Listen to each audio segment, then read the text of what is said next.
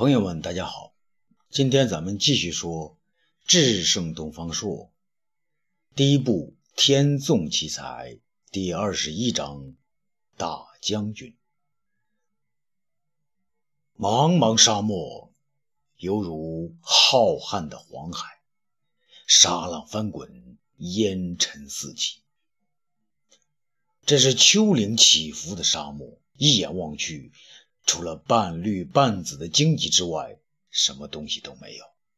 荆棘丛中偶尔发现一点马牛之粪，可现在也没有牛马出现了。风骤起，这风起于沙丘之阴，可一过沙丘，便与太阳晒得热热的气流搅在一起，形成一个气浪。这气浪再大一些，便是一股小旋风。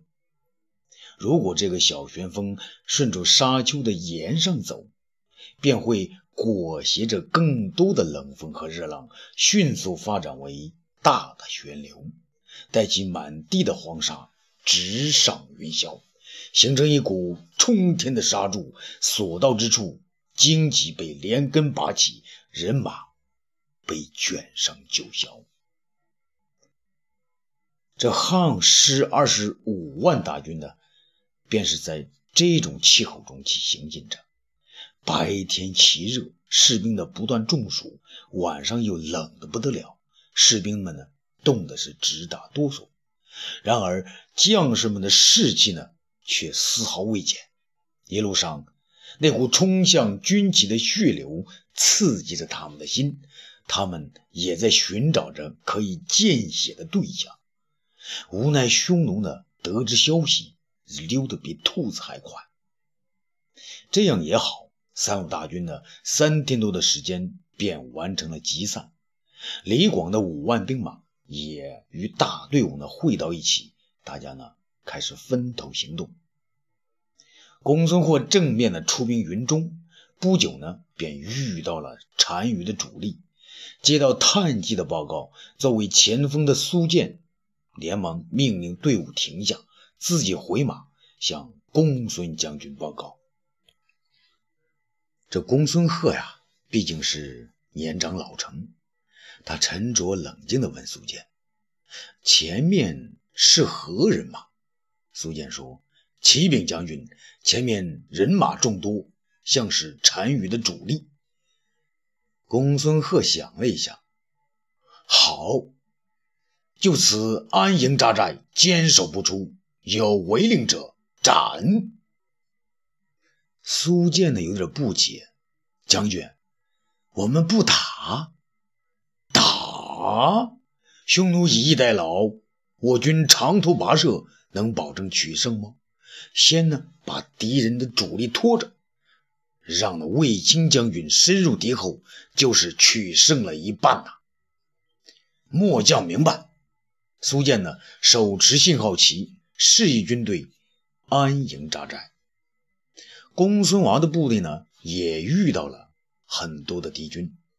先锋是李希，李希呢与公孙敖在一起呢，说道：“公孙将军，前面敌军挡道，可能是匈奴左贤王的军队。”公孙敖问道：“有多少人马？”李希说：“约有八万余人，比我们多了许多呀。”嗯，李将军，你说咱们打不打？以小将之见，我们不妨先退一下，等敌军杀过来再与他交锋。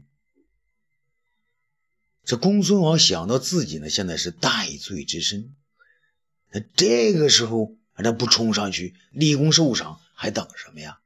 啊，不行！我们未战先走，万一敌人追上来，岂不是阵脚大乱？先冲上去打击匈奴的锐气。李希呢，只好听令。好，将士们冲啊！公孙敖与李希率兵冲杀，双方血战在一起。毕竟人家匈奴是以逸待劳啊。那左贤王所率部队呢，虽然不是精锐之师。但是以七八万之众，酒后之众呢，对付五万的疲惫部队，当然是绰绰有余。不一会儿呢，汉军的就感到疲惫了，渐渐的不敌左贤王的攻击。李希呢，一边奋力厮杀，一边叫道：“公孙将军，你先撤吧，我在这顶着。”“不行，我们都要在此顶着，让卫青将军走得远一些才好。”公孙敖呢，坚持是再打下去。李希只好硬着头皮顶啊！好，将士们，我们拼了！众士兵在尸体堆里面挣扎着，大叫呢：“拼呐！”这好不容易啊，他们才将左贤王的部队击退那么一点点，可他们自己的兵马损失的太多啊！而此时公孙敖是不敢恋战了，他怕匈奴再度追来，于是命令呢将士们后撤。那再说李广呢，在雁门驻守多年，对匈奴的情况比较熟悉，他和儿子李敢一道带兵的。从雁门向右贤王的部队发起了快速的攻击。那右贤王一是有些惧怕李广，不敢呢轻打轻易呢与他交战；二是想保存实力，不愿做匈奴单于的替死鬼，就在雁门以北百余里的地方布下阵来，以据守为目的。李广呢纵马深入胡地近百里，没有遇到有力的抵抗。以为呢右贤王呢逃避了，胆子就大了起来，命令部队全线出击，务必要多多杀敌，以见功勋。这李敢走在父亲后面，觉得呢有点不对劲，就劝说道：“父亲，匈奴右贤王十分谨慎，定有准备。我们孤军深入，如中敌人埋伏，恐怕……”李广打断了儿子的话。右贤王，他也能打仗。那遇上他，我们会杀他个片甲不留。李敢不好与父亲的再做争辩，只好招呼后边的将士快快跟上。李广呢，仍然是向前飞驰，他要奔上前面的山丘，以观敌人的动静。其实啊，人家匈奴右贤王呢，就在山丘后面。他呢，在这已经埋伏了五万兵马，只等李广进入圈内。果然，这李广进入了他的视线。右贤王呢，将手中的白旗一扬，早就有许多匈奴兵士拉起了绊马索。李广呢，急忙勒马，为时已晚呐。他的马呢，已经被绳索绊倒，几十个匈奴士兵抢上前来，将他捆住。李敢见状呢，飞马来救父亲，而右贤王将手中的白旗呢东西飞舞，之间左右两支骑兵分别杀出，将李敢呢挡在了山丘之下。右贤王的军队并不死战，只是将李敢的兵马挡在山丘之下，让他们呢无法接近突前的部队。啊，这可怜的李广啊，二十余人全部被俘了。李敢是奋力厮杀，然而敌军是越来越多，无法突破。眼看着李广呢被匈奴呢掳走了，当儿子的无可奈何呀。李广被捆绑着带到右贤王面前，右贤王大笑道：“哈哈哈，李广将军，啊，都说你是汉家飞将军，没想到今天一下子撞到了我的网中啊！”李广愤愤地说：“啊，都是我轻敌，中了你的圈套。”右贤王大笑：“圈套？那你也设个圈套啊！”李广叫道：“啊，要杀要剐随你的便，别啰嗦。”哈哈，李广将军，你好大的脾气！你以为我这会杀你？没那么便宜！我已经与左贤王打了赌，要抓汉家大将去单于那请功了。没想到一张网就捉住了你飞将军呢。李广愤怒地向右贤王冲来，众军士是一顿枪杆，将他打得昏了过去。右贤王命令把他装到网里弄走。天色黄昏，李广呢，在两匹马之间的网中渐渐醒来。其实啊，他并没有受多大的伤，也没有昏过去，他只不过是假装昏死，骗骗敌人而已。他知道，如果呢他好好的活着，那匈奴兵士就会对他的严加看管。那装死过去，匈奴呢反而会放松警惕。果然，几个压着他的匈奴骑兵呢，将装他的网呢两端呢拴在两匹马的鞍子上。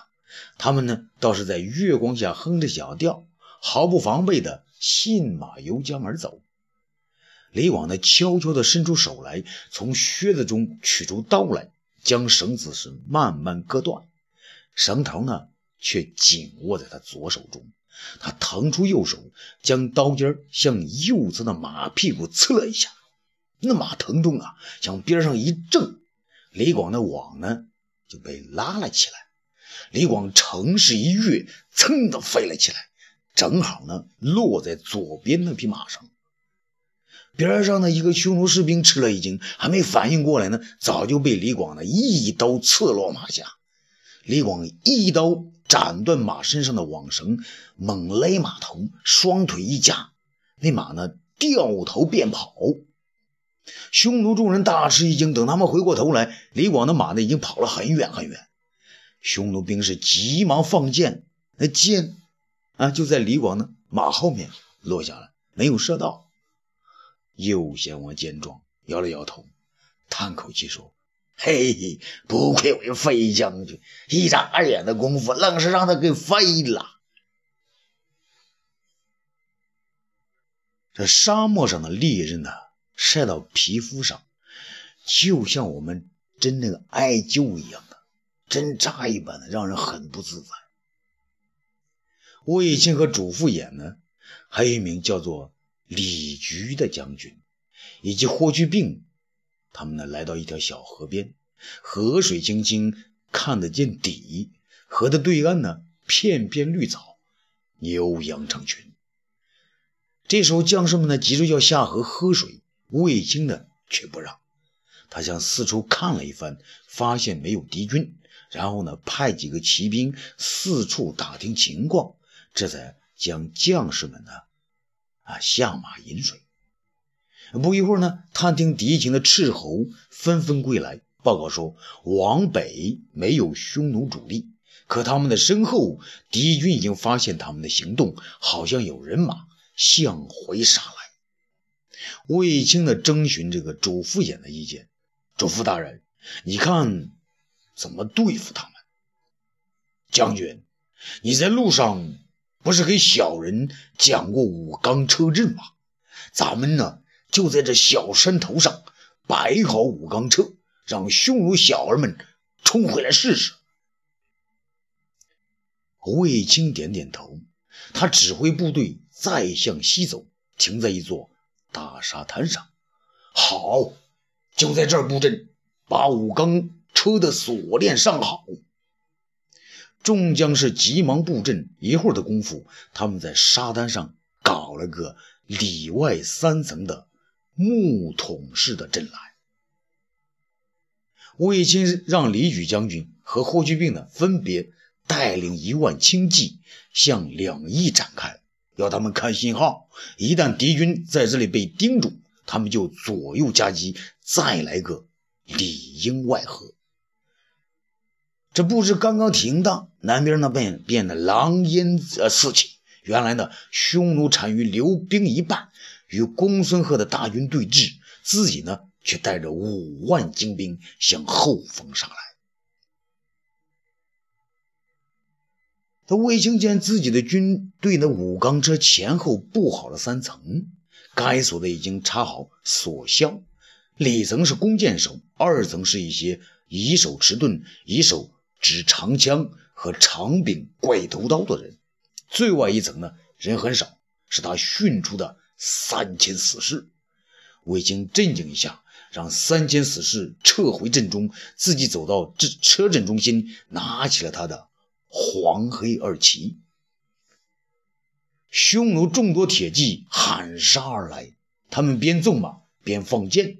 箭呢被盾牌挡住，匈奴铁骑猛冲过来，只见武钢车的车牌呢唰开了，前边呢这个匈奴骑兵便冲了进去，谁知第二排车呢却又合拢，刚进入车阵的早就被武钢车绊倒，汉军是以长刀砍之，长枪挑之，如砍瓜切菜、穿稻草儿一样，那么痛快。有几匹快马的跃进了阵里，却又被第三重车给挡住，早就被按捺不住的死士给收拾掉了。第一批冲来的铁骑呢，纷纷回逃；第二批又冲上来，如此三番，匈奴的铁骑全在这个来回变化着的武冈之阵前时，人仰马翻，是命丧黄泉。几个匈奴将领见此情景，勃然大怒，亲自拍马冲入车阵。远远的，他们看到三排铁车之间有很大的空隙，可偏偏他们一到呢，路便被堵死了。回马再寻出路，出路也没有了，只有锁紧在一起的铁车。如此几个回合呢，匈奴精锐部队是损失大半。匈奴单于率队呢来到阵前，他在马上仔细看了一下，他皱起了眉头。啊，他知道这是一颗钉子哦。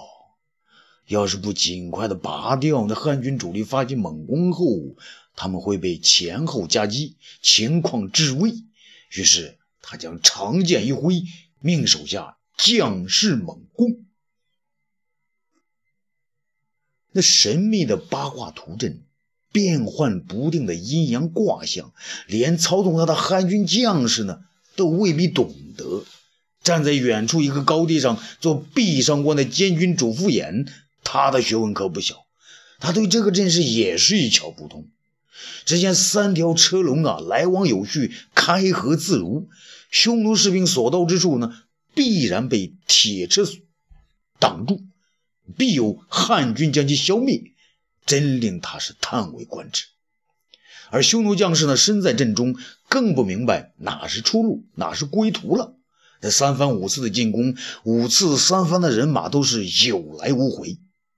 卫青望去，只见武冈车阵前到处是匈奴的士兵和马匹的尸体，有的地方呢，竟然比车阵还高。匈奴单于的眼都红了。他亲自督阵，命令全体兵马再次猛冲。匈奴铁骑踏着他们留下的人马尸体，部分兵马从他们同伴的死尸堆成的肉墙上通过，攻进阵中，与汉军是展开厮杀。此时，卫青的双旗并举，阵内战鼓齐鸣，三千死士憋足了劲儿从阵中冲了出来，而李举和霍去病的两万人马也从那东西两侧。杀向敌军。这时候，匈奴单于看到势头不对了，他急忙命令部队后撤。卫青亲自擂鼓，汉军士气大振，个个奋勇杀敌，敌军的是四散溃逃。霍去病一马当先，率他的一万骑兵只顾着向残敌追杀。他见几个匈奴首领向北呢逃去，便拼命的追赶。主父偃呢，也从远处跑过来，凑热闹似的，大声喊杀了几声。他不是战将啊，只是跟着李举的屁股后面瞎起哄。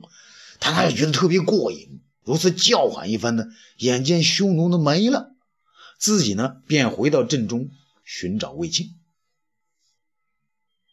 他呢是很有先见之明的，提醒卫青：“卫将军，匈奴熟悉地形，我们可不能远追呀。”卫青点点头，鸣金收兵。这小校敲锣，汉军呢停止了追杀。啊，日头西斜，这校尉点校兵马，向卫青报告说：“启禀将军，我部人马伤了三百余人，死者二十余个，只是霍小将军等人不知去向。”卫青呢，本来想挥军南下。与公孙贺会合，听说霍去病未回，他只好停了下来，派人继续寻找。天色渐暮，夕阳转红，卫青等人焦急地等待着。突然，远处传来马蹄声，卫青警觉起来，众将士再度上马。只见北方远处百千只马向此奔来，其后还有一望无际的羊群。羊群之后，霍去病与十多名骑兵正兴高采烈地归来。霍去病在马上大叫：“舅舅，我们搞来许多良马，那还有肥羊。”魏青愤怒地说道：“还不下马领罪！”霍去病惊奇的：“啊！”魏青怒道：“你不听军令，飞虎来！违我军令，应该斩首！”霍去病急得要哭出来：“舅舅，我们只管追杀匈奴，没听见锣声啊！”主父也来说情的：“将军，霍小将军才十六岁，只是个孩子。”哼，今后再这样，绝不饶你！说，这么多马和羊是从哪儿得的了？魏青见到这么多牛羊和马匹，心中的怒气呢也减了许多。霍去病说。我们追那四个匈奴将领，追到一个山边，刚杀掉他们，就看到几十个人在放牧。那几十个放牧的人呢？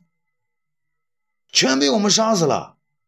卫青吃惊地问道：“有妇女和老人吗？”欲知后事如何，咱们下次接着说。